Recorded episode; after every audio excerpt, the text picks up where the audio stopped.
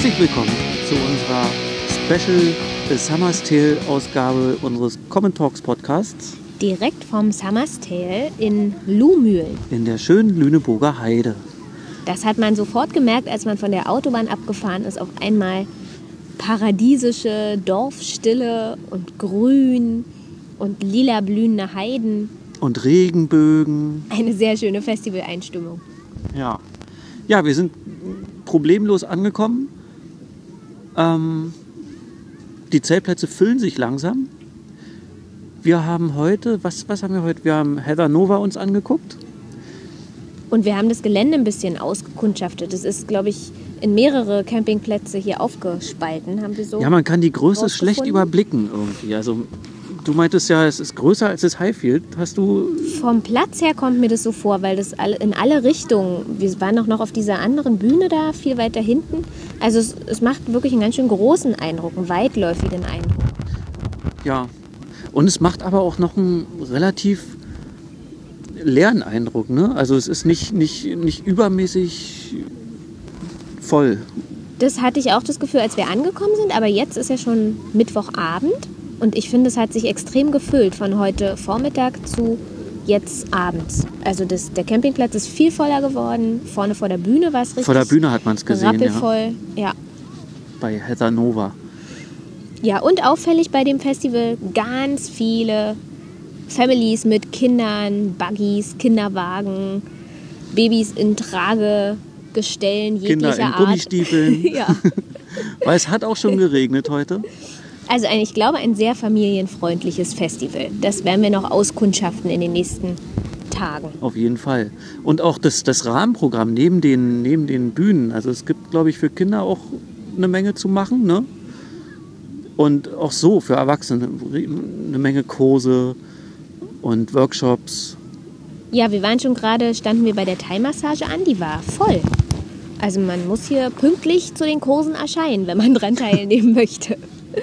Ja, und dann haben wir das Gelände ausgekundschaftet und so ein Bücherzelt gefunden. Wie hieß das? Grüner Salon? Der grüne Salon, ja, das ist Genau. eine, so eine Art Lesebühne irgendwie. Und da war heute ein Poetry Slam. Und zwar haben wir Mikrokosmos. Genau, von Mikrokosmos. Die waren sehr, sehr toll, sehr lustig. Könnt ihr euch ja mal anhören. Also die sind irgendwie auch bei Radio 1 und ähm, wo war das noch? Funk und Fernsehen. Flux. Guckt's euch, ja, bei. Flux FM. Guckt's euch einfach im Internet mal an. Ja, wir haben heute Abend noch ein paar Bands vor. Wir wollen jetzt José González uns angucken.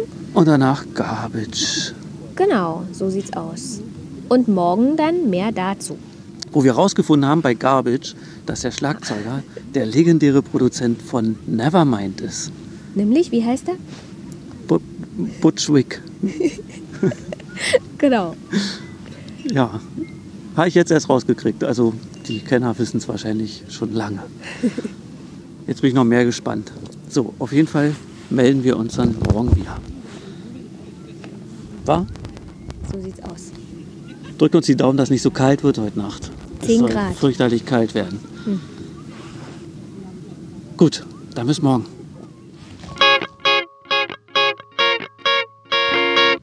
Hallo, Da sind wir wieder. Tag 2 auf dem A Summer's Tale Festival. Und heute nehmen wir im Zelt auf, weil es hat echt den ganzen Tag geregnet.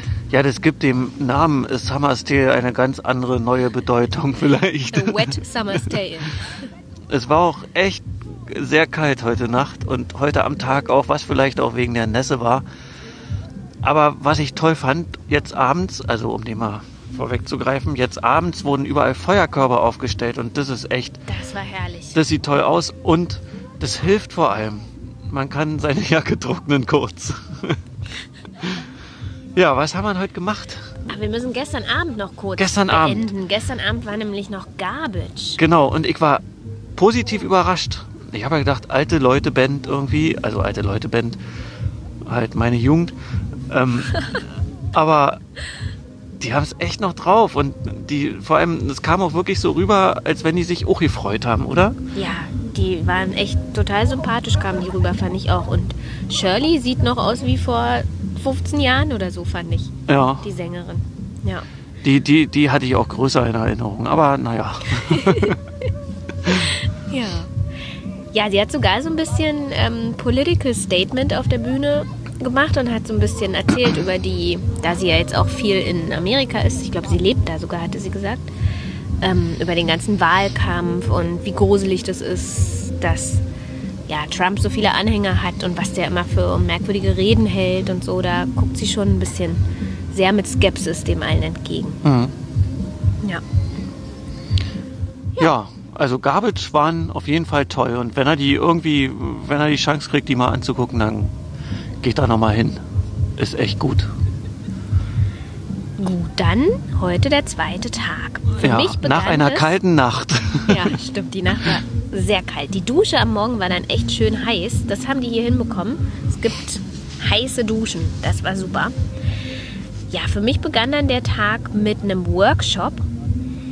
Und zwar eine Kräuterwanderung habe ich gemacht. Und den hat eine Frau gehalten, die arbeitet oder kommt von einer Kräuterschule in Hamburg. Und die hat uns, wir waren ganz schön viele, über 30 Leute, die hat uns allen versucht, so die Kräuter näher zu bringen, die da am Waldesrand alle standen. Also den Spitzwegerich, Johanniskraut, Schafgarbe und so weiter. Und am Ende sollten wir alle eine Pflanze pflücken und in ihren großen Topf werfen und dann haben wir daraus ein Öl gemacht. Ja, das war spannend, also hat Spaß gemacht und sie hat ganz viel erzählt, war schön. Hast du die Heidekräuter kennengelernt? Ja, da bin ich ein bisschen ins Fettnäpfchen getreten. Olli und ich haben uns ja schon, oder wir haben diese Wiesen bewundert, die hier so lila blühen. Und eigentlich haben so gedacht, oh, das ist ja schön, schöne Blumen. Sieht ja toll aus. Und dann habe ich gestern gefragt, was sind denn das eigentlich so für Kräuter oder Blumen, die da so flächendeckend lila wachsen?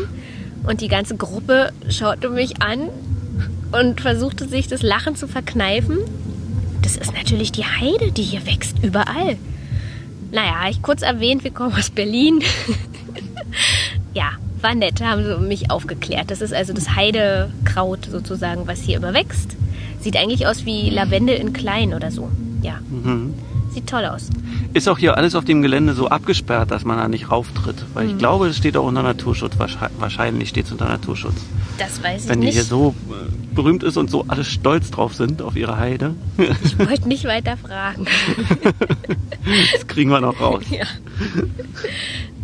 Gut, ja, und dann musste ich mich echt beeilen, nach der Kräuterwanderung noch schnell ins Zelt zu Tees, zu Tees Ullmann und seiner Lesung. Genau, wo ich dann auch schon saß. Und das war, das war echt angenehm. Das war total schön. Es war super voll. Also, ja, vielleicht ist es dem Regen geschuldet ein bisschen, aber es war auf jeden ja, es war, war voll, oder? Also, das Na, Zelt ich war ganz nicht voll. Mehr sitzen, ja, als ich zu spät kam. Ja. genau. Und Thies Ullmann war auch echt gut drauf, guter Laune. Der hat sein Buch ähm, vorgestellt. Wie heißt es? Sophie? Sophia, der Tod und ich. Ist Ja. auch eine ganz klare Leseempfehlung. Oder Leseempfehlung eigentlich nicht. Hört's euch an als Hörbuch. Das ist noch, noch viel cooler. Ja, T.S. Ullmann liest es selber. als Und der Hörbuch. liest, der liest Der richtig es gut. Ja. Er hat da zwischendurch noch ein paar Geschichten erzählt und so. Und ja, es war super sympathisch. Total. Ja, Ja, und kurze Zeit später haben wir ihn dann drüben auf der großen Bühne gesehen. genau. Nachdem wir Band. kurz unsere Sachen getrocknet haben, hat er dann auf der großen Bühne gespielt.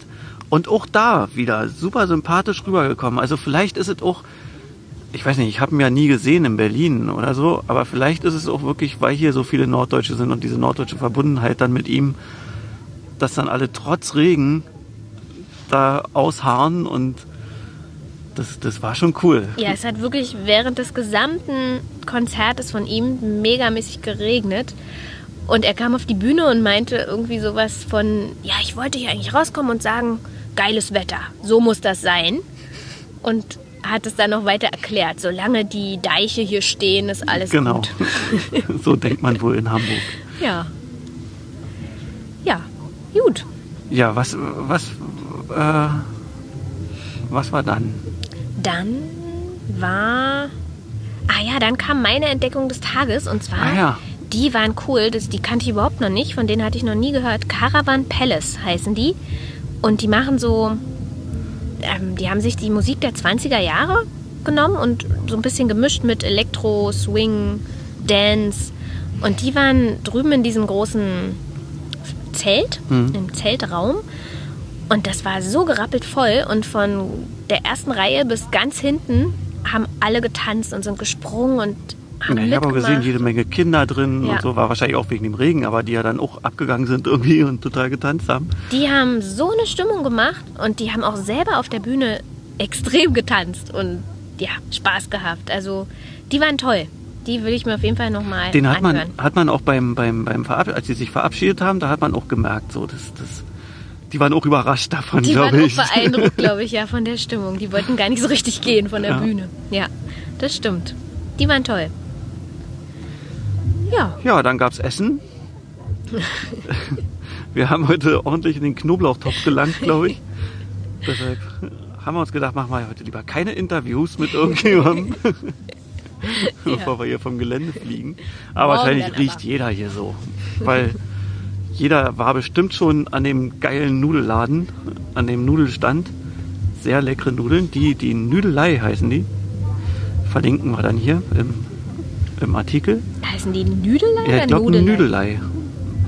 Das gucken wir morgen nochmal, mal, aber okay. ich glaube Nudelei. Müssen wir wohl nochmal probieren. Ja. Bei der Nudelei. okay. Ja, jetzt spielen gerade Nada Surf im Zelt. Wahrscheinlich ist es wieder sehr voll, weil jeder nutzt die Gelegenheit, Unter, unter ein. Dach zu kommen. ja, das Regenradar sagt auch, äh, ähm, die, die verschiedenen Regenradars sagen verschiedene Sachen voraus. Wir sind gespannt. Ähm, Sicher ist, es wird nochmal regnen. Wahrscheinlich. das ist ein bisschen britisch hier. Ähm, was erwartet uns denn morgen? Morgen ist auf jeden Fall abends Noel Gallagher. Und da freue ich mich schon tierisch doll drauf. Vor allem, weil man hier auch, also ich weiß nicht, ob es so bleibt, aber man hat hier wirklich die Chance, nach vorne vor die Bühne zu gehen und da zu stehen. Das ist echt cool. Also vielleicht wird es ja morgen noch voller. Morgen startet ja noch das Wochenende. Vielleicht kommen da noch ein paar mehr Leute, aber Ja, das ist mir aber auch aufgefallen. Die Leute sind echt extrem entspannt. So, man Ja. kann einfach da durchgehen und keiner ist irgendwie so aggro drauf. Ja, stimmt. alle, ja, macht Spaß, ist schön. sind alle über 30. Stimmt. Wie T.S. Ullmann gesagt hat, ein Spießerfestival. Und wir sind stolz auf das Spießerfestival. Genau. Und Ja. heute Abend ist doch noch Sigur Ross spielen genau, noch Sigur Ross. Da gehen wir als noch vorbei. exklusives. Deutschlandkonzert. Genau, das gucken wir uns noch an. Mit trockenen Sachen. Und vielleicht gehen wir noch mal am Feuerkorb vorbei. Definitiv. Vielleicht nehmen wir einen mit. ins Zelt. In Genau. den Schlafsack. Genau. Okay. Ja, dann bis morgen. So long. Gute Nacht. Da sind wir wieder, Moin, moin. wie man hier so schön sagt. Heute ist schon Samstag. Der letzte Tag des Festivals. Genau, wir sind gestärkt von einem Frühstück. Die Sonne, naja, Reden wir nicht drüber? aber es regnet auch nicht. Und unsere Sachen liegen vorm Zelt. Also wenn es jetzt kurz lospladdelt, dann müssen wir kurz raus und die Sachen reinräumen.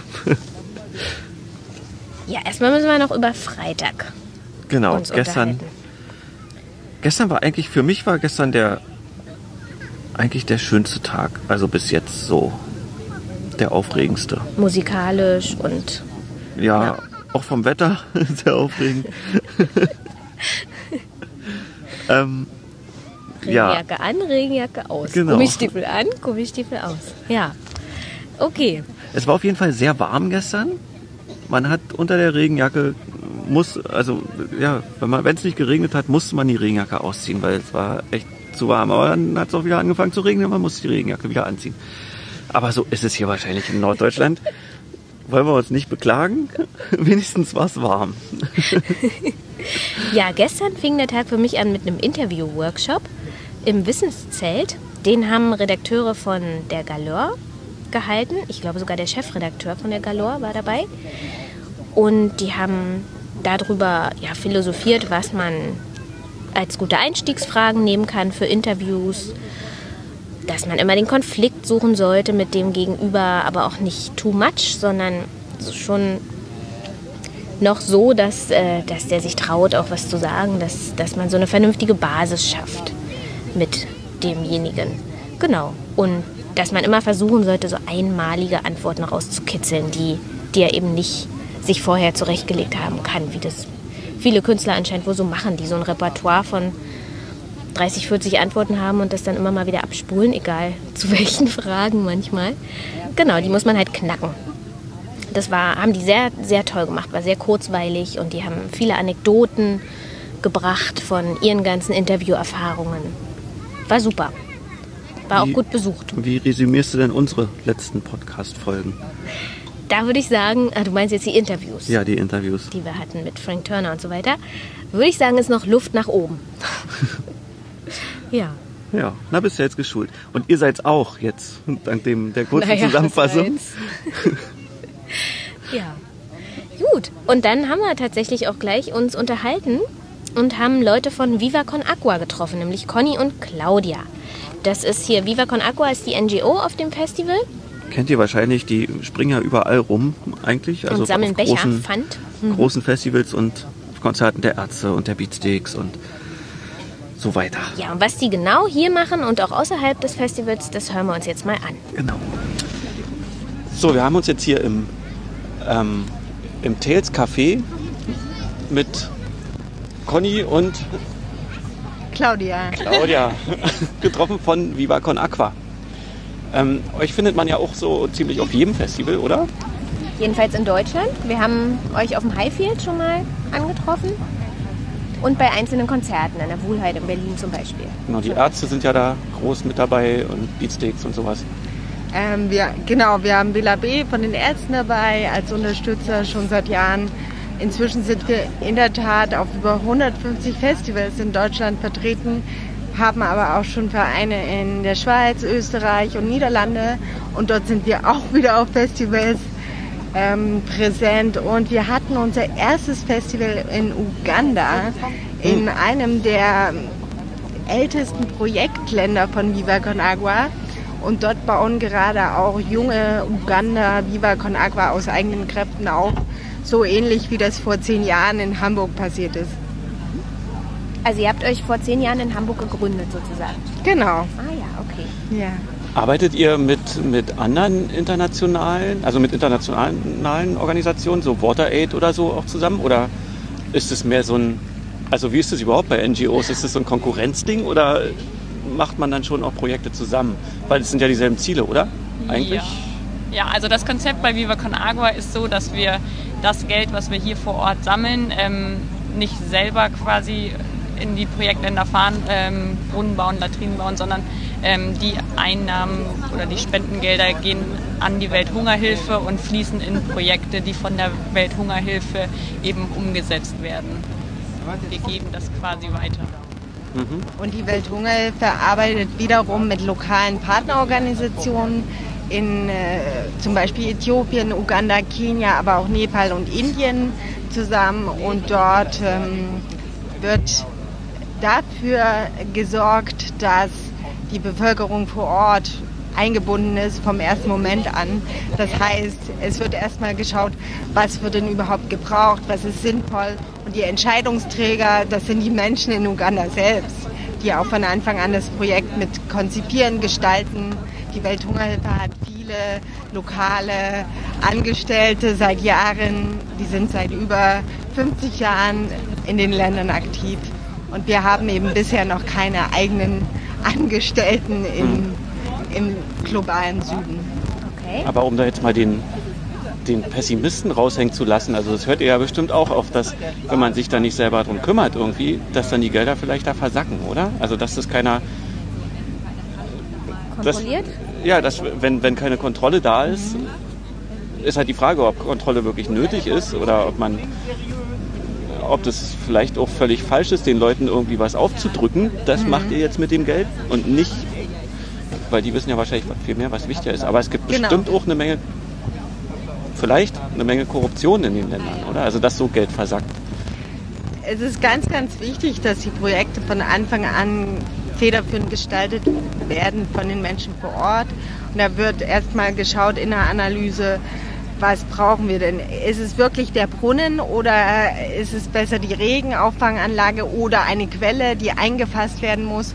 Und wie du sagst, richtig sagst, es wird nicht aufgedrückt, es wird nicht jetzt irgendwo in ein Land hingefahren und da eine Toilette hingestellt und einen Brunnen und gesagt, macht mal, sondern jedes Projekt, was wir finanzieren der Welthungerhilfe, ist ähm, so gedacht, dass ähm, die, die Menschen vor Ort auch einen Eigenanteil beisteuern. Das bedeutet, auch sie haben, also es gibt ja ein Budget und im Budget wird ganz klar konzipiert, was ist der Eigenanteil der Bevölkerung, ob das eine Bauleistung ist, ob das Mater Baumaterialien sind.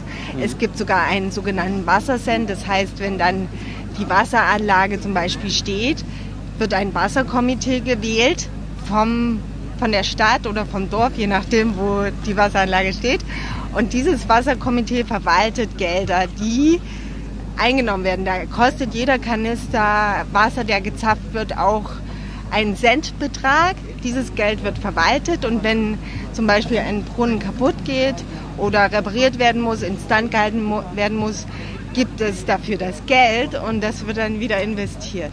Und das ist dann nachhaltig gedacht. Und was du gesagt hast bezüglich Kontrolle, wir sprechen von einem sogenannten ähm, Post-Implementation Process.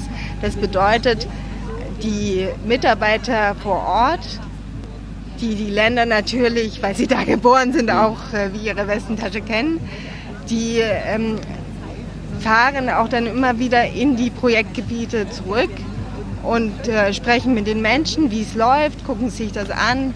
Und wir haben festgestellt, dadurch, dass die Menschen vor Ort von Anfang an die Baumaßnahme selber, die Infrastruktur mit selber baut und konzipiert, dadurch wird es äh, gepflegt und jeder sieht das als seinen eigenen Brunnen, als seine eigene hm. Toilette. Wie kann man euch konkret auf dem Festival jetzt unterstützen? Ähm, ja, als Festivalbesucher kann man jederzeit an unserem Infostand äh, vorbeikommen, sich da eben auch über die Arbeit von Viva Con Agua informieren. Und dann gibt es natürlich die ganz besonders einfache Art des Aktivwerdens, in dem ähm, wir uns über Pfandbecherspenden freuen. Also jeder Festivalbesucher, der hier unterwegs ist und sich seine Cola kauft, sein Bier kauft, kann danach eben nicht zur Theke zurückgehen und seinen Becher für einen Euro Pfand äh, wieder zurückgeben, sondern er kann das Ganze auch in unsere Pfandtonnen werfen und spendet damit auf die denkbar einfachste Art diesen einen Euro oder was auch immer an Pfand da drauf ist, eben an Viva Con Agua direkt. Mhm. Wir sind mit jede Menge Supportern unterwegs auf dem ganzen Festivalgelände, immer ausgestattet mit, mit unserer Fahne, die man auch überall wehen sieht. Und ähm, genau, darüber freuen wir uns natürlich ganz besonders. Mhm. Und jenseits des Festivals, wie kann man euch da unterstützen? Ähm, ja, man hat zum Beispiel die Möglichkeit, Supporter zu werden, also selber Teil von dem riesigen Viva Con Agua Kosmos zu werden. Inzwischen zählen wir an die 12.000 Ehrenamtliche, die das äh, in ganz Deutschland tun. In über 50 Städten bilden sich sogenannte Crews, die sich dann eben auch selbst organisieren und ähm, nur in diesem größeren Kosmos eingebunden sind und aber auch eigene Aktionen ins Leben rufen und da ist jeder herzlich willkommen in der Crew, die für ihn lagemäßig am besten passt, äh, vorbeizuschauen, sich zu informieren und gerne teilzuwerden. Mhm. Das Spannende ist natürlich, dass in Deutschland der typische Spender 50 plus Jahre jung ist. Und deswegen ist auch das Summer Sale für uns mega spannend, weil hier viele Familien sind, ich sage jetzt mal auch reifere Menschen und äh, für uns als Viva Con Agua ist es eine Riesenherausforderung, auch ähm, Dauerspender oder tatsächlich auch Großspender zu akquirieren. Es gibt Organisationen, die pro Jahr mehrere Millionen Spenden sammeln, ähm, weil sie einfach auch auf eine ganz andere Art arbeiten. Wir sind ziemlich ähm, ausgeflippt und stehen auch dazu und lieben das sehr. Wir sagen immer, wir tanzen sehr gerne mit den Herausforderungen der Welt. Gleichzeitig ist es natürlich auch schön, wenn man weiß, es findet Generationenwechsel statt. Also wenn der heutige Ehrenamtliche, der Becher spendet, dann irgendwann im Berufsleben und später Familienmensch äh, ist und so weiter und mal älter wird, wäre es natürlich auch schön, wenn die dann uns treu bleiben und sagen, ich spende dann als typische Spender auch mal, weil ich jetzt ein gutes Einkommen habe. Und das ist unsere größte Herausforderung. Das müssen wir ganz ehrlich sagen. Merkt man denn einen Unterschied zwischen denen? Also nehmen wir mal Highfield Festival und Summersdale Festival. Auf jeden Fall.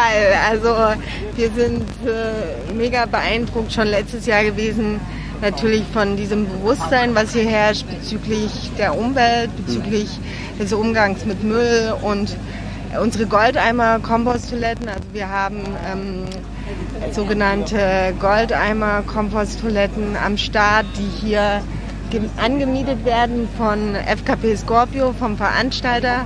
Das sind die mit den Sägespänen, ne? Genau. Ja. Also das Lustige ist, es haben auch Ehrenamtliche aus unserem Netzwerk vor zwei, drei Jahren ins Leben gerufen. Das sind Studenten hier gewesen, die auch im Projektgebiet waren in Burkina Faso und die gemerkt haben, also es ist nicht nur der Brunnen, der gebaut wird, sondern natürlich auch Sanitäranlagen. Das ist ja ein Kreislauf, Abwasser und so weiter.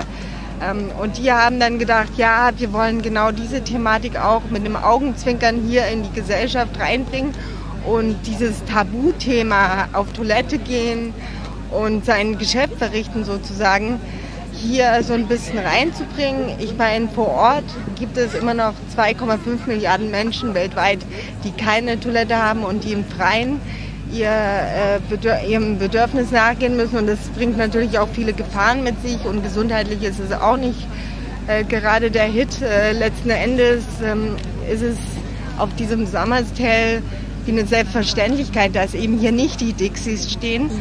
sondern diese Goldeimer und auch für uns was jetzt ein Social Business ist, also normalerweise auf dem Highfield, zahlt der Besucher dafür 2 Euro pro Toilettengang.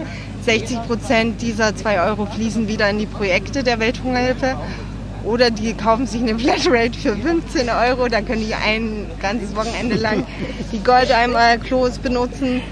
Und hier wird es halt selbstverständlich auch hingestellt und finanziert, gemietet und man sieht kein Dixie. Und mhm. auch so vom Publikum her natürlich mit den Workshops, das ist schon fast wie so eine Kulturlandschaft hier, als würden wir ins Theater kommen. Ja, ja. hat uns auch sehr beeindruckt. Genau. Habt ihr schon ein paar Workshops mitmachen können oder habt ihr die ganze Zeit zu tun? Wir selber sind erst seit äh, heute Vormittag da mhm. und sind deswegen gerade noch in äh, unserer Mission unterwegs, aber okay. vielleicht kriegen wir auch noch die Gelegenheit, mal den einen oder anderen Workshop zu besuchen, weil das mhm. klingt ja wirklich alles spannend. Ja. Und Bands, habt ihr da irgendwas im Auge, was ihr unbedingt sehen wollt noch?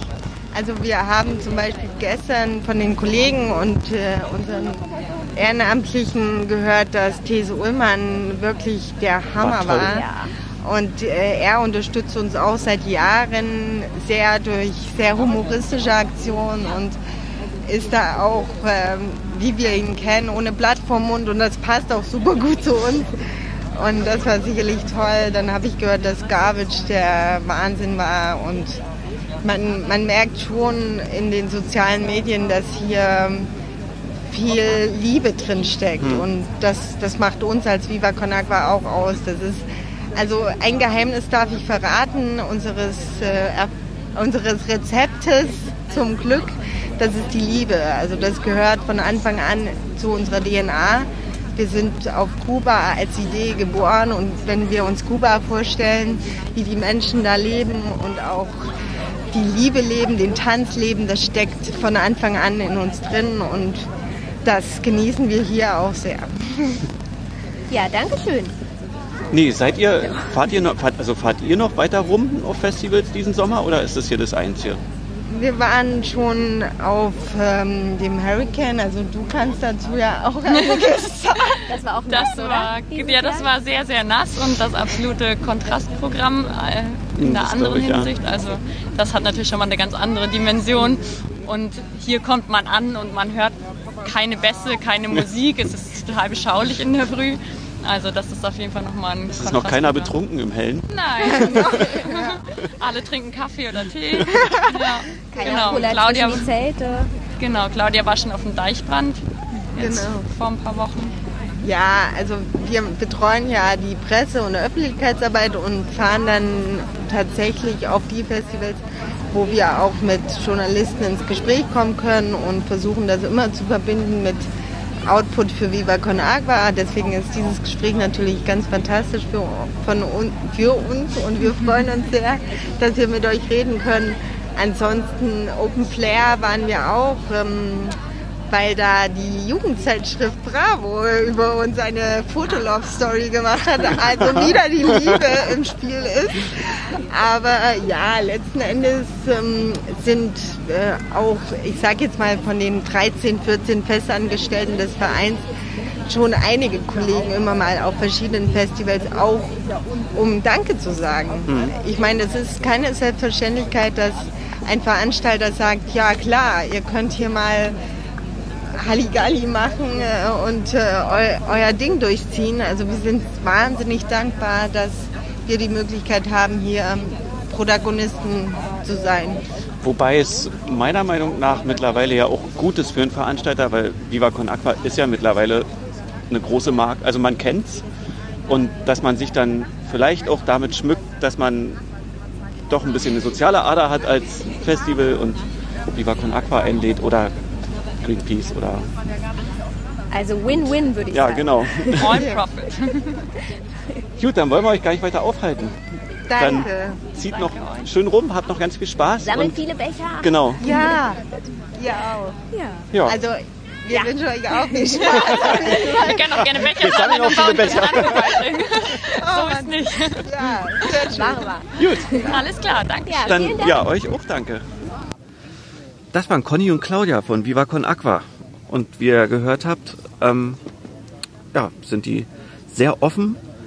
Also wenn ihr die irgendwo mal seht, die Leute von Viva Con Aqua auf irgendwelchen Konzerten, auf irgendwelchen Festivals, dann geht ruhig hin und, und quatscht sie mal an. Fragt, wie ihr helfen könnt, ob ihr helfen könnt oder spendiert ihnen einfach mal ein Bier oder euren Pfandbecher. Die machen eine gute Arbeit. Ja, dann ging es weiter mit Musik im Zelt. Und man sah, das Zelt war rappelvoll, die Leute tanzten auch schon davor, nämlich es spielte... Und auf dem Weg dahin. Und auf dem Weg dorthin auch, genau. Es spielte Chantel und Buk, ich weiß gar nicht, wie man die spricht, Bukowina Club Orchester. Disco, Disco, Partisan. Genau, die sind das. Das kennt man ja von denen. Mhm. Und das kam auch, ihr Hit kam gleich mittendrin, mhm. relativ am Anfang. Deshalb waren wir noch gar nicht im Zelt, als es kam. Aber auch die anderen Songs sind total abgegangen. Die Leute haben gefeiert und ja, trotz Regen. Ja. War gut. Dann haben wir unser nächstes Gespräch geführt mit Sina. Sina ist die, arbeitet bei Scorpio, beim Veranstalter und ist hier für Presse, also erzählt es ja auch gleich selber, für Presse verantwortlich und für das Kulturprogramm. Ähm, ist always busy, ganz Immer ein doll, Telefon mehrere. Telefone in der Hand und eins noch am Ohr und das merkt man im Gespräch vielleicht auch ein bisschen an, dass es ein bisschen gehetzt ist und auch unterbrochen von einem wichtigen Telefonat. Aber so ist es, wenn man ein Festival organisiert. Wir sind froh, dass sie ein paar Minuten Zeit hatte. Genau. Da hören wir jetzt auch mal rein. So, jetzt haben wir uns hier mit Sina verabredet. Hallo. Wer bist denn du? Was machst du? Man sieht dich ja hier nur geschäftig rumrennen mit mehreren Handys und immer auf dem Sprung. Ja, ich kümmere mich bei Miss Summer's Tale äh, zum einen um Presse und Marketing und ähm, bin darum im Pressezelt ähm, die ganze Zeit. Und zum anderen ähm, äh, kümmere ich mich auch um das Kulturprogramm. Also das Also- heißt, du hast, du kannst mitreden, wer, wen ihr anfragt. Genau.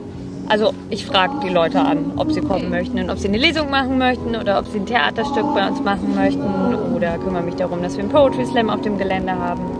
Ah ja. Ähm, kannst, du das, kannst du das entscheiden oder ist es irgendwie so eine...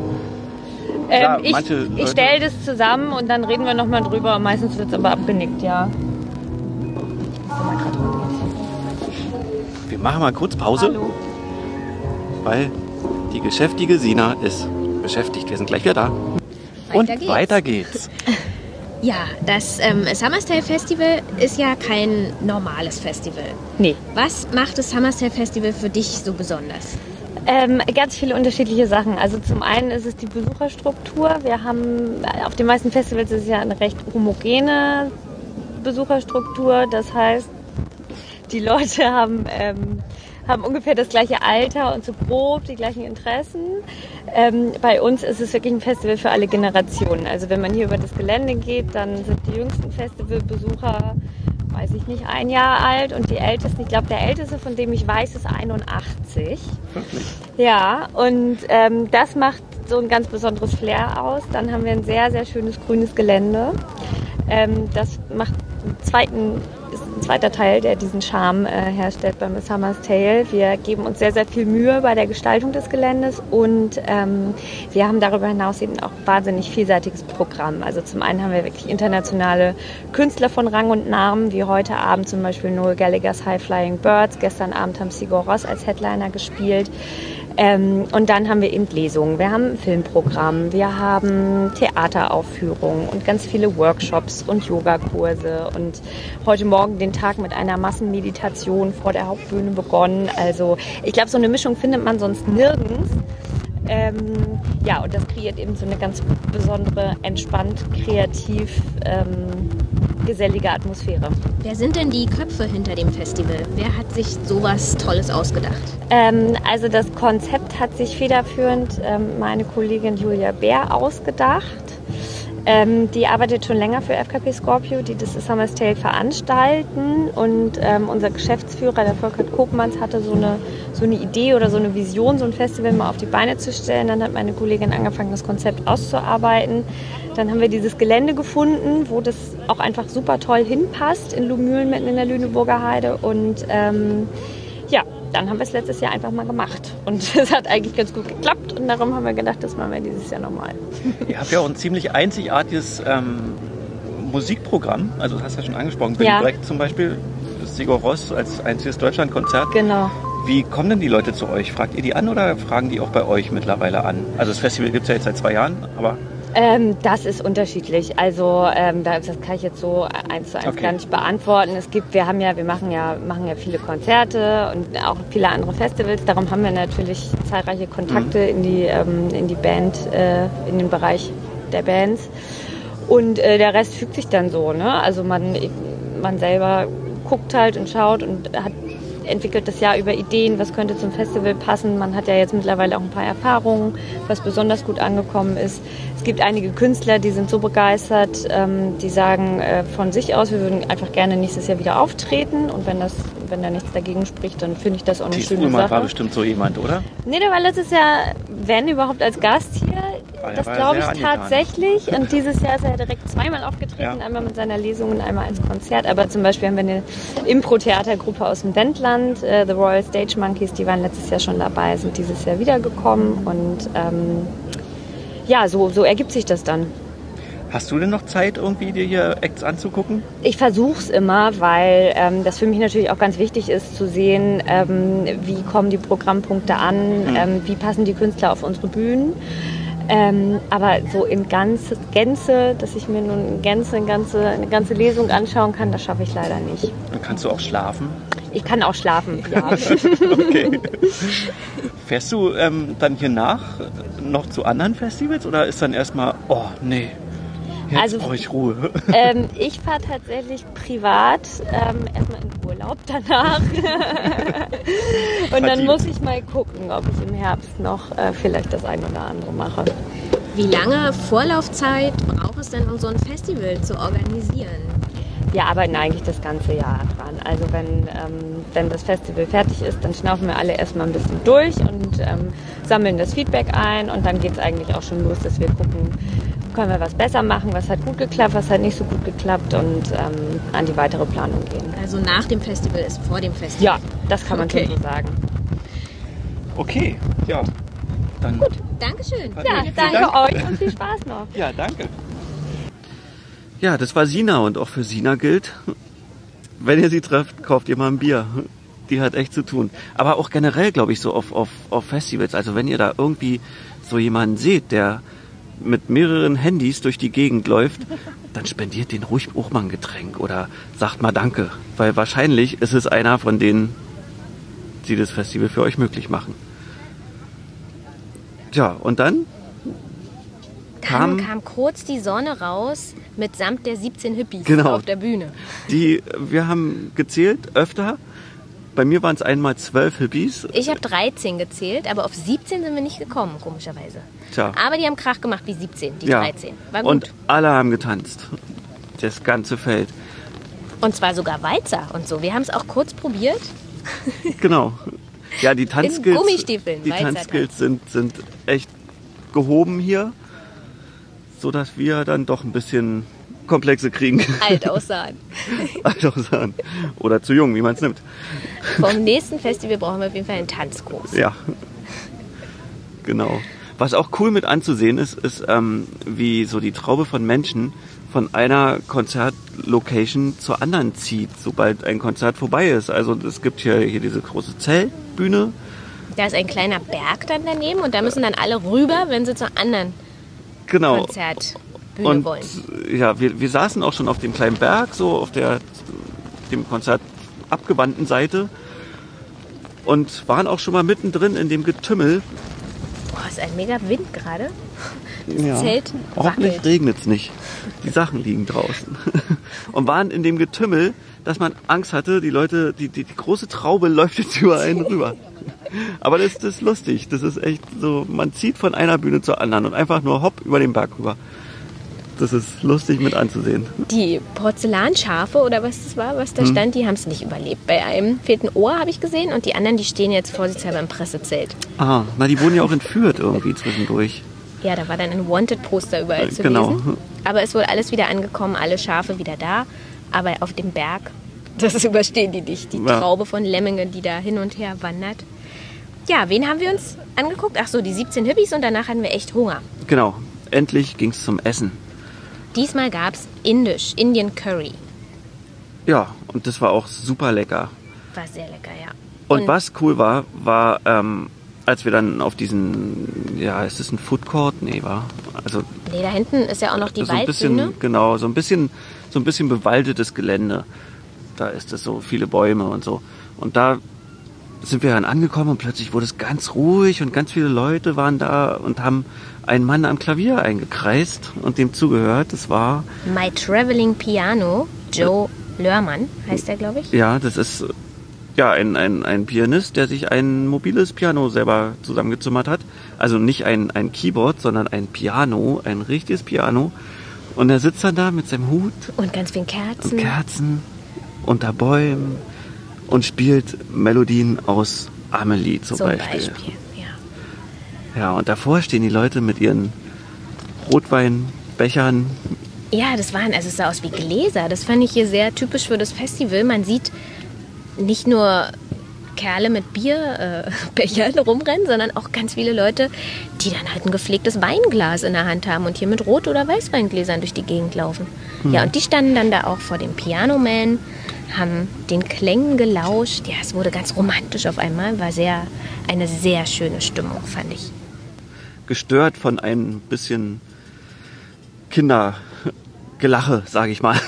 Aber ich fand, das stört hier eigentlich nicht. Das Nee. ist hier immer, überall, tagtäglich. naja.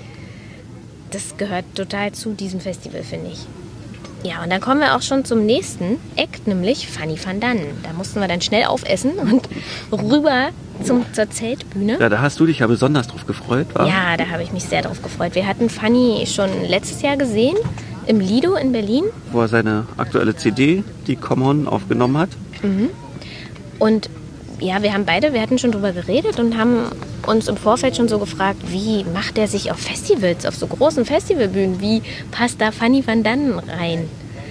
Aber Hat wieder erwartend hat es richtig gut gepasst, vor allem wahrscheinlich auch, weil es absolut sein Publikum hier ist, denke Hm. ich. Also so Familien, 30, 40-Jährige, viele aber auch ein paar äh, durchgeknallte Hipster-Mädels, die dann da vorne mit ihren Flower Power geflochtenen Kränzen standen und ihm zugejubelt haben.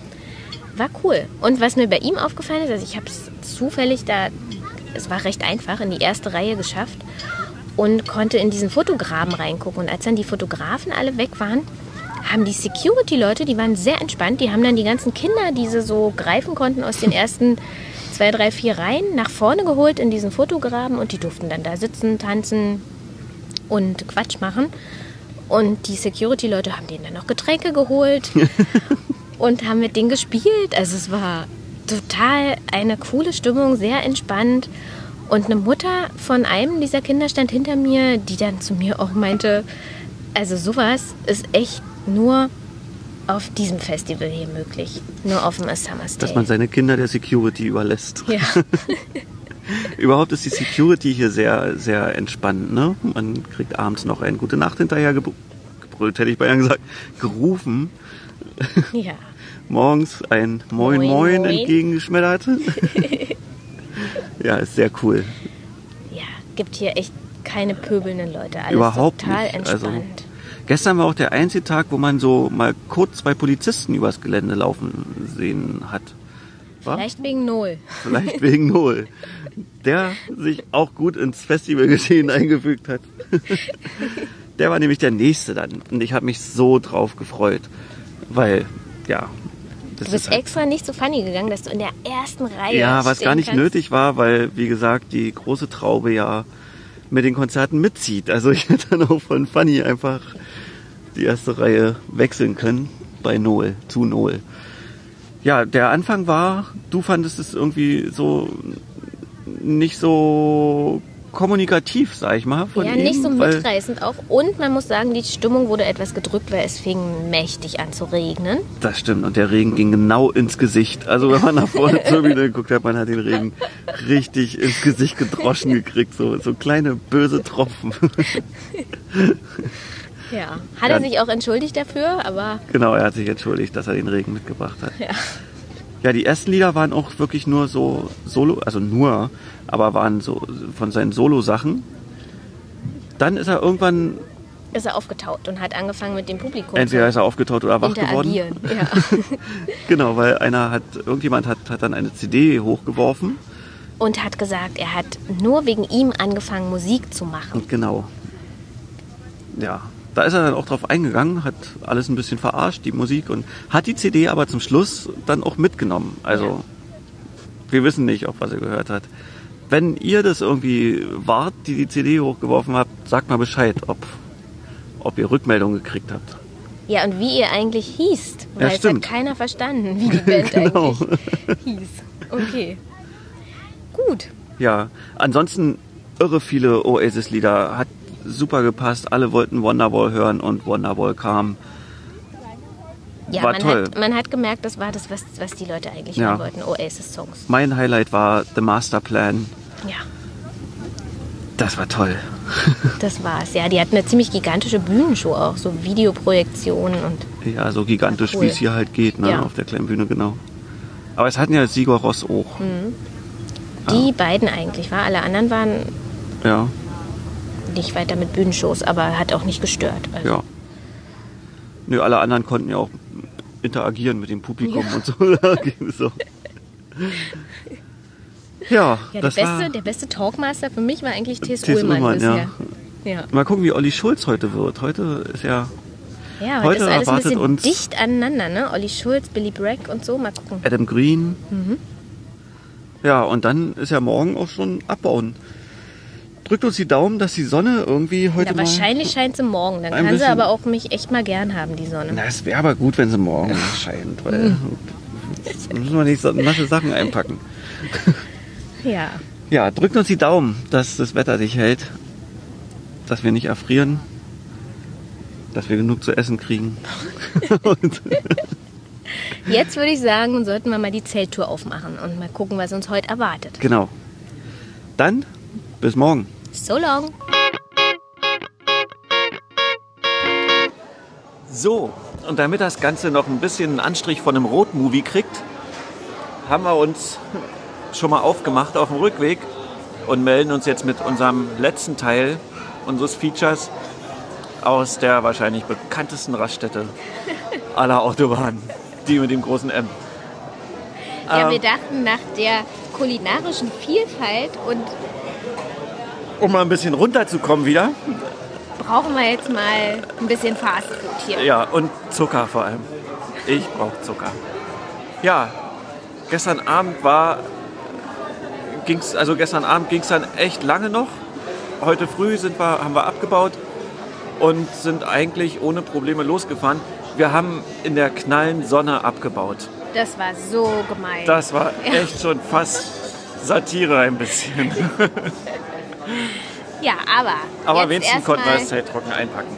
zum letzten Festivaltag, dem Samstag. Genau. Das fing für uns an mit äh, einem Treffen vorm Pressezelt. Wir haben da mit anderen Journalisten Presseleuten. quasi und einen sehr lustigen Flashmob beobachtet, nämlich den Meditationsflashmob vor der großen Bühne.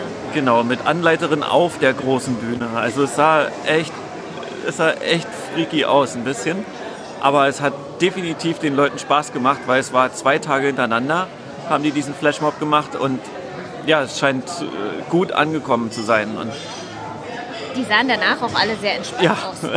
das stimmt. Ja, während die sich dort alle entspannt haben, haben wir die Zeit genutzt und uns mit Katha vom Leise Laut Blog getroffen.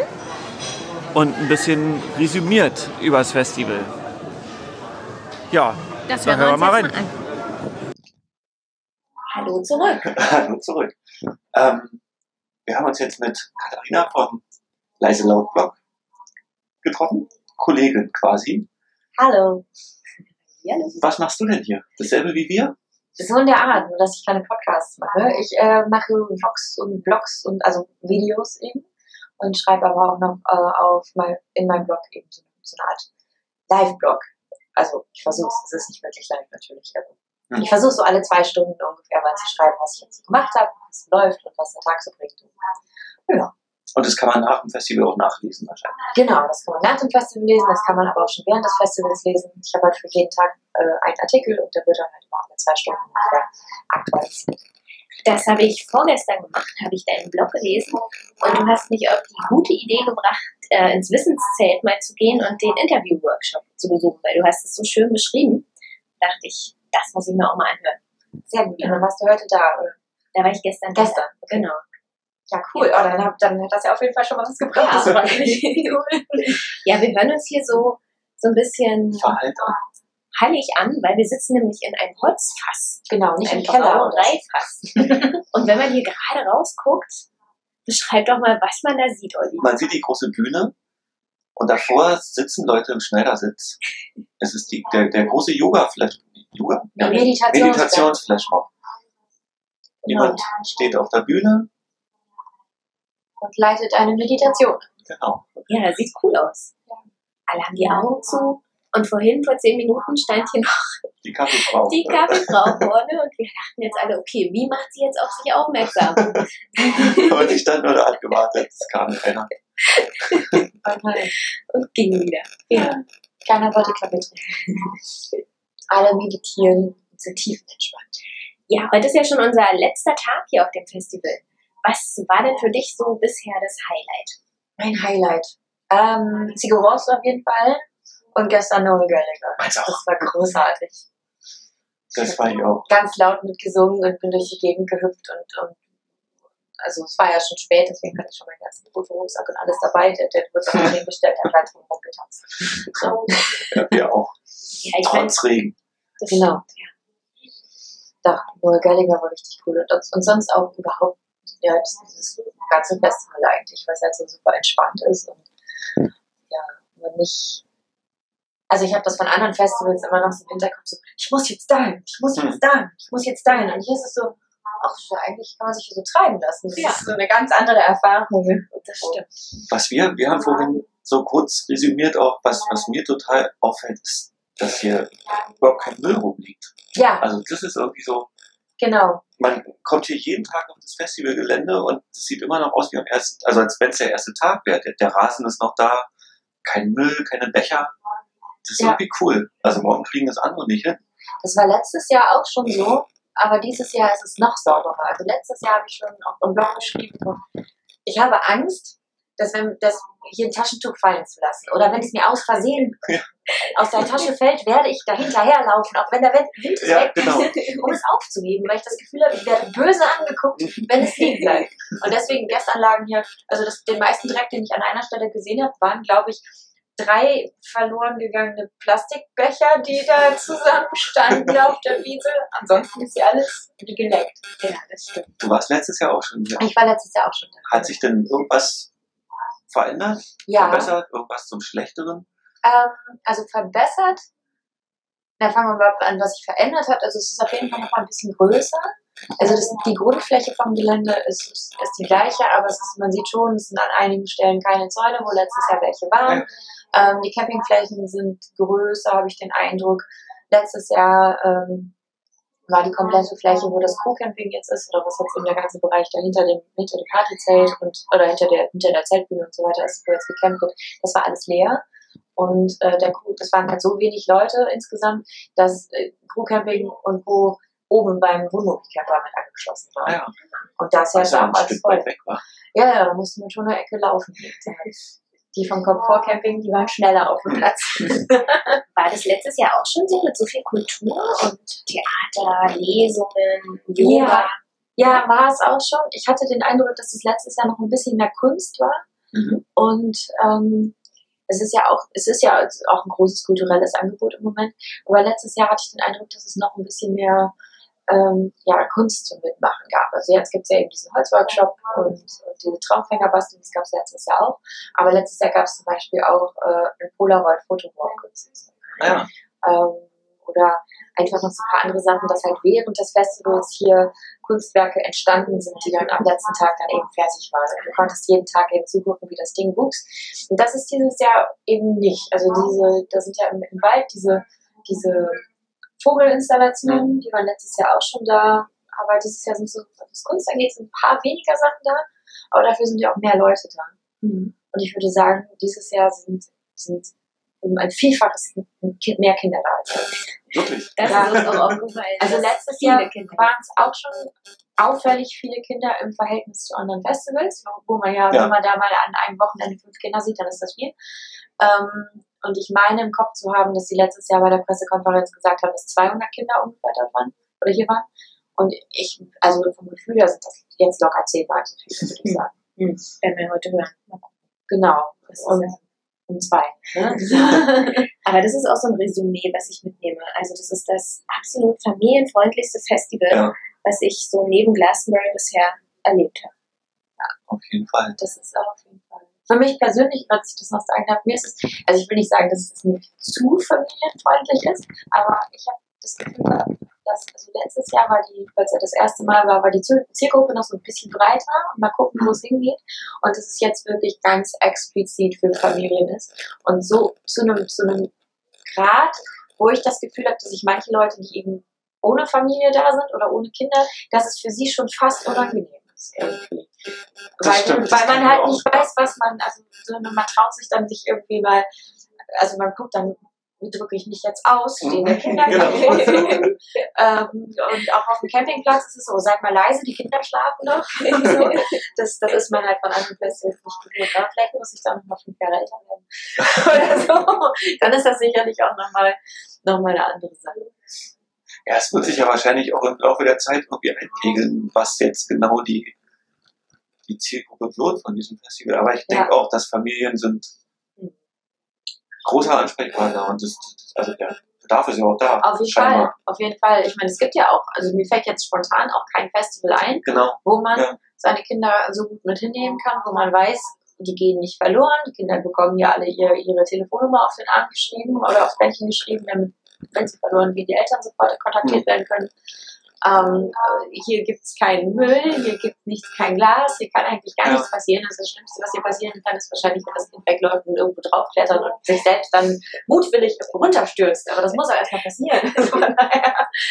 Ähm, ja, Das Lollapalooza hatte noch so Stimmt, das hatte Kids viel. cooles Kinderfeld. Mhm. Ja. Das war auch gut. Ja, aber da war wirklich eben nur dieser abgegrenzte Raum. Genau, Okay also da sind keine Kinder auf dem, zwischen den Bühnen rumgelaufen, sondern waren halt in diesem Kids Field irgendwie. Hier ist alles ein einziges Kidsbild. auf jeden Fall, auf jeden Fall. Der Reitplatz wird dann einfach schon mal zum Sandkasten. Ja, weißt du, was das hier eigentlich ist? Das ist eine Reitanlage. Also alle, alle Felder, wo du sonst siehst, das sind halt Reitplätze eigentlich. Das ist der große Turnierplatz hier von Reitzentrum. Und so wie ich das verstehe, ist das auch ein, halt so, so ein Leistungszentrum. irgendwie. Und auch diese, ähm, also jetzt nicht diese, diese Holzkonstruktion, die jetzt damit auf dem, also zusammengeschraubt irgendwo auf, auf der Wiese stehen, die nicht, aber wenn du diese, diese Hügel halt hast und dahinter ein Baumstamm, das, das ist halt dein Vielseitigkeits- oder Geländeparcours. eigentlich. Okay. Also man sitzt eigentlich die ganze Zeit, wenn es ein Hügel ist, man sitzt eigentlich immer auf Reithindernissen. ja. Und kommst du nächstes Jahr wieder? Äh, ich denke schon. Ich denke schon. Kommt ein bisschen aufs Line-Up drauf an. Ich wollte nächstes Jahr noch mal ein paar andere Festivals ausprobieren. Ähm, aber ansonsten, ja, also wenn, wenn sich das nicht mit was anderem übersch überschneidet. Doch. Gut. Kommt ihr dann auch wieder? Wir, wir, ja, wir hoffen auch. Mal sehen. Und Also, definitiv dann aber mit Kind. Ja. Sehr gut. Auf jeden Fall. Vielleicht leihe ich mir mein Patenkind aus. Dann bin ich mit im Boot. Genau. So. Gut, deinen Live-Blog werden wir verlinken. Vielen Dank. Und ja, wir danken. Dann euch auch ganz viel Spaß. Das war sehr schön mit euch zu sprechen. Ja, auch. Danke. Tschüss. Ciao. Ja, das war Katha vom Leise Laut Blog, die wahrscheinlich am emsigsten arbeitende ähm, Musikbloggerin, die wir auf dem Festival gesehen haben, weil immer wenn wir mal ins Pressezelt kamen, sie war schon da und hat gearbeitet. Ja, sie hat echt gerackert. Und den, ihren Live-Blog werden wir auch verlinken im Artikel. Ja, es lohnt sich sehr, da mal reinzuschauen. Sie hat alles ganz genau beschrieben, die Erfahrungen, die sie gemacht hat auf dem Festival, in einem ja, sehr lustig, in einer lustigen Art und Weise. Also liest Genau. sich super. Genau. Ja, und danach ähm, ging es dann schon zu Adam Green weiter. Ne? Und Adam Green war für mich einer der, der Höhepunkte auf dem Festival. Ich habe ihn vorher noch nie live gesehen und er kam halt mit seiner Flasche Bier auf die Bühne und ist vom, von Anfang an rumgetanzt, hat nur coole Lieder gespielt und hatte so vom ersten Lied an die Leute auf seiner Seite. Das, ich, obwohl wahrscheinlich die meisten oder viele ihn gar nicht kannten, aber der hat die alle mitgenommen und zack und das war, das war richtig cool. Das stimmt. Er war total bunt angezogen. Auf der Bühne war alles bunt und ja, so war er auch drauf. Ja. Sehr, sehr enthusiastisch und Genau, und dann ergab es sich, dass wir ihn doch noch auch vors Mikrofon gekriegt haben. ja, er war sehr gesprächsfreudig und hat sich mit uns ein bisschen über das Festival unterhalten und über seine Platte, über seinen Film Aladdin, den er gemacht hat. Da hören wir jetzt mal rein. Genau. So, hello, Adam Green. Hi. Thanks for having me on the show. Nice to have you here. Yeah. Um, we're at the Summer's Tale. Um, Summer's Tale. Yeah. It's near Hamburg. It is. You flew from. You said that you flew from New York directly To Hamburg. Yeah. to Hamburg for this Well, festival. no, not directly, actually. I had to transfer in Düsseldorf. Yeah, but that was um, for the festival. Yes. Okay. Are Ah. you doing some other? Uh, no, um, uh, well, I've been on tour for uh, all summer. Wait, I've been on tour since April, and I did uh, a lot of European festivals. Um, but I keep going back and forth to New York, where I live. So in this case, I just came and I'm going back. Why you choose this festival? Did you choose it or? Uh, no, I guess they asked me to play it. Okay. Yeah, um, but it's cool. I mean, it's like uh, Yeah, it it's very chill. Yeah. Did you have some time to wander around a bit? I did actually. I saw a haunted house for children that I went inside, Yeah. and uh, it was very scary. There's a actually I really liked the this uh, kid in a portrait, like a ghost kid, and uh, his face inside of a portrait. Scary, very scary. As we talk about scariness, um, what do you think of your next president, whoever it will be? I don't know. I mean, well, I mean, you know, I'll just end up voting for the Democratic candidate, and then it's going to end up being what it is. But um, Are you worried or? I mean, you know, I'm worried, but I'm worried for every everything about the world. I mean, I don't think the situation is any different anywhere else that I go. It's the same. We look at Brexit, look at all these Yeah. things. So, you know, it's just a sign of what's going on right now. And um, yeah, I think it's it's wrong, but I think that that's what's happening everywhere. Yeah, we saw your concert here on stage, and you said that you you did a film, Aladdin. Uh, yeah. Can you say? Can you tell us a bit about it? Yeah, so I, yeah, I made a movie. Um, it's my own movie. It's a feature film, uh, and it's uh, it's in a paper mache world. And uh, in order to make it, we built uh, 30 rooms out of paper and cardboard and painted. So it's like the actors are in a real life cartoon, and the lamp in this case is a 3D printer. Uh, so it's sort of a modern, my own version of Aladdin, and stars actors. Um, Macaulay Culkin is in it. Uh, uh, Natasha Leone, Alia Shawkat, um, Jack Dishel from the Moldy Peaches, uh, musicians uh, like uh, that I you know that I know from home and from tour like Harmar Superstar, Devendra Van Hart, uh, Andrew Van Wingarden, um, and uh, Owen Bipling. So a lot of you know, it's just a variety of different cast members, and I don't know. It's like a musician movie. It's kind of weird. It's like I want to say it's a musician movie in the sense that I feel like it's a kind of sense of humor that people would like have if they were like musicians. And it has your music. Yeah, I did. I did the soundtrack. Okay. Yeah. And on the shows you show the movie, and after that you do a gig then, or Um, I'm. I want to do it. You know, I want to do this since the movie came out. Um, and now you can watch it on the internet at um, AdamGreensAladdin.com. So everyone should watch it at AdamGreensAladdin.com. But uh, um, oh, what I was going to say is that yeah. So that I, I've been wanting to do something more public where I get to show the movie like a drive-in movie show where you set up your screen, have a projector, show the movie, and then have my band play a concert wearing costumes from the film. So that's what I'm going to do in November. Is just go to a European tour. I'm going to play Hamburg. I'm going to play Berlin. I'm going to play Berlin. Cool. Then we see you there. And, uh, yeah. So you know, so I'm doing a, like a lot of like little shows, and I'm going to do. I'm going to. I brought a projector, and I'm going to. You know, so I'm going to show the movie and then play a show. It's gonna be like a an experience. Yeah, it sounds really Yeah. Okay, we're looking forward to Thanks. Yeah. Thanks for. I saw the big poster on stage. Are you a fan of Keith Haring? Yeah, yeah, of course, yeah. Uh, yeah, I really like him, and, and also you know some of the predecessor of that sort of thing, um, A.R. Pank.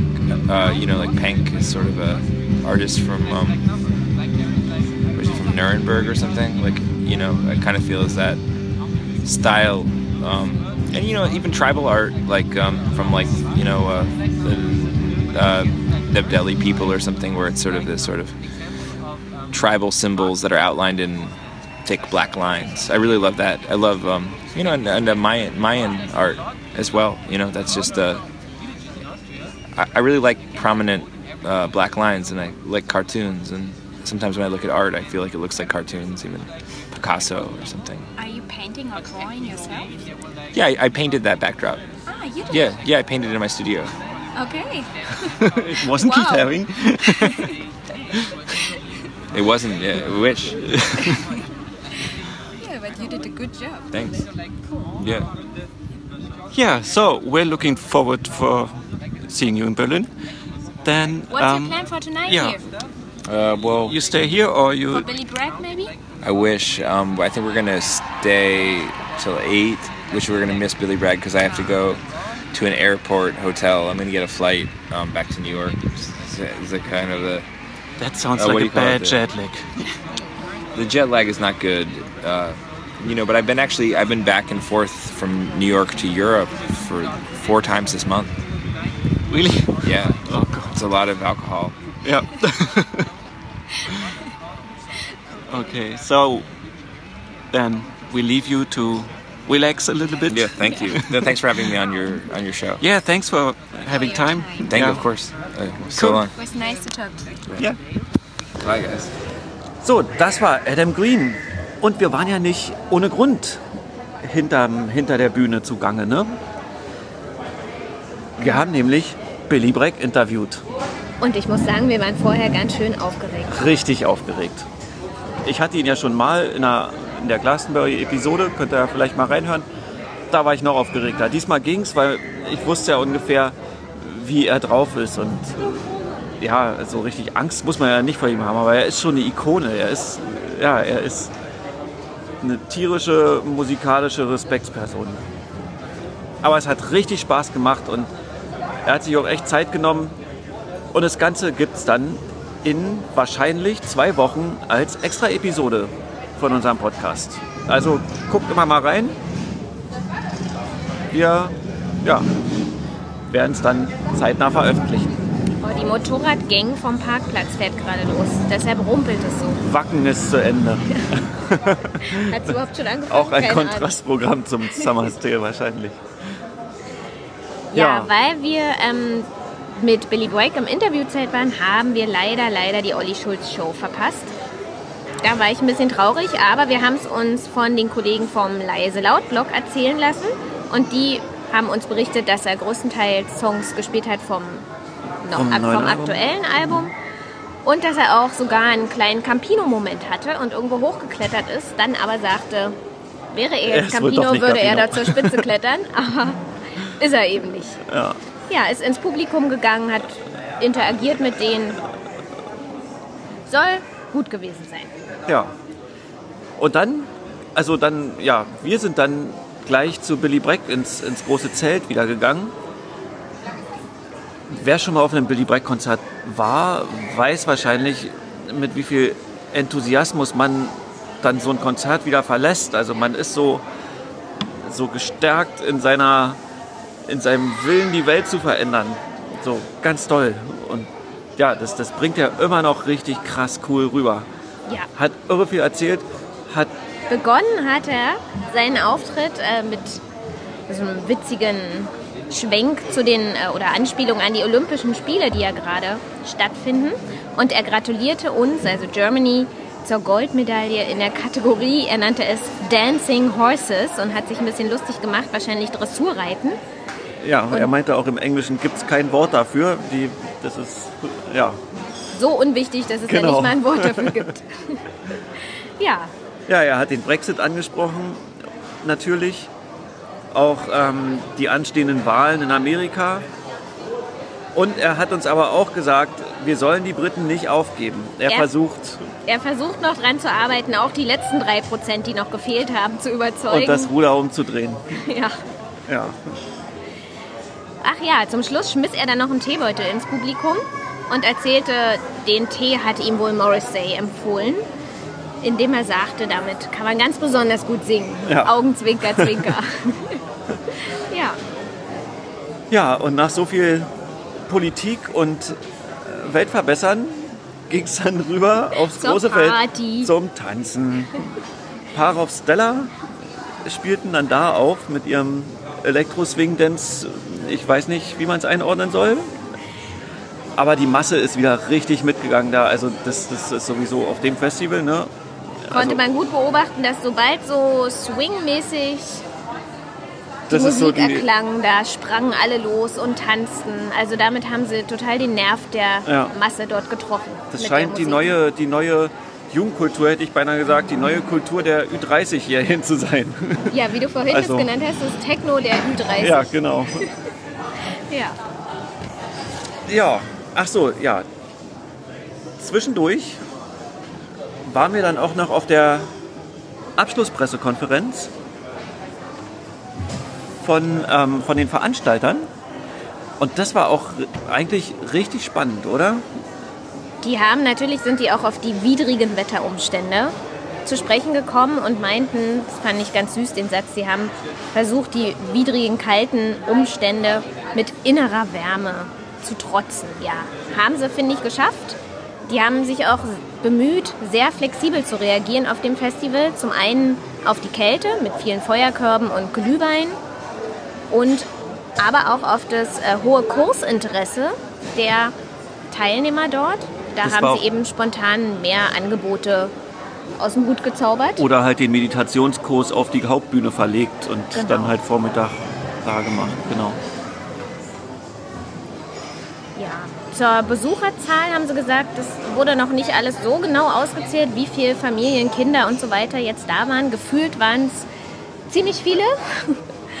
Und es waren wohl um die 11.000 bis 12.000 Leute da. Also 11.000 bis 12.000 Karten wurden verkauft. Was man aber nicht gemerkt hat, meiner, meiner Meinung nach.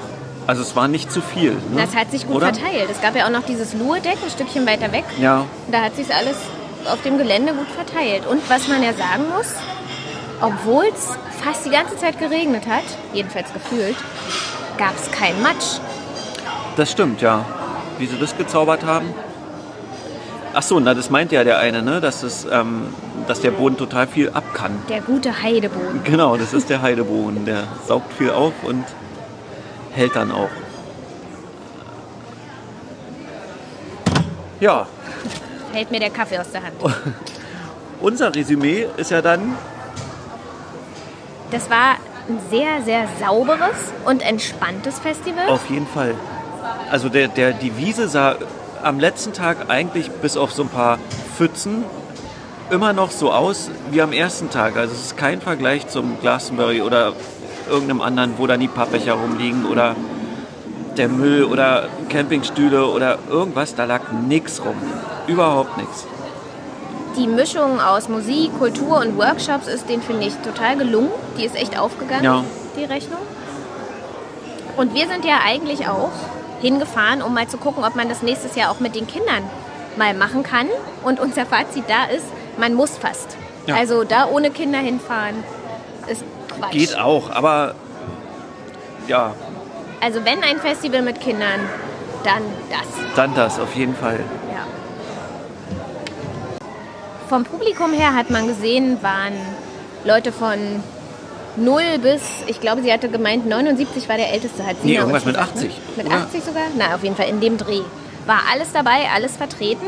Also eine gute Publikumsmischung, aber man hat schon auch, wahrscheinlich auch durch die Ticketpreise, den Ticketpreisen geschuldet, gemerkt, dass es schon auch Leute mit dickeren Geldbörsen waren, die dort zugange waren und halt mal für ein Frühstück mit Ei und Schruppe auch mal 15 Euro bezahlt haben.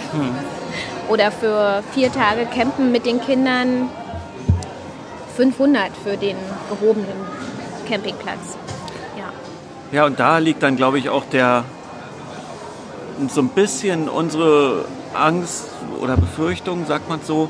Ähm, ich glaube, das Publikum, äh, das, das Festival muss einfach aufpassen, dass sie nicht in diese Ecke rutschen, in diese, wir sind ein Festival für Besserverdienende.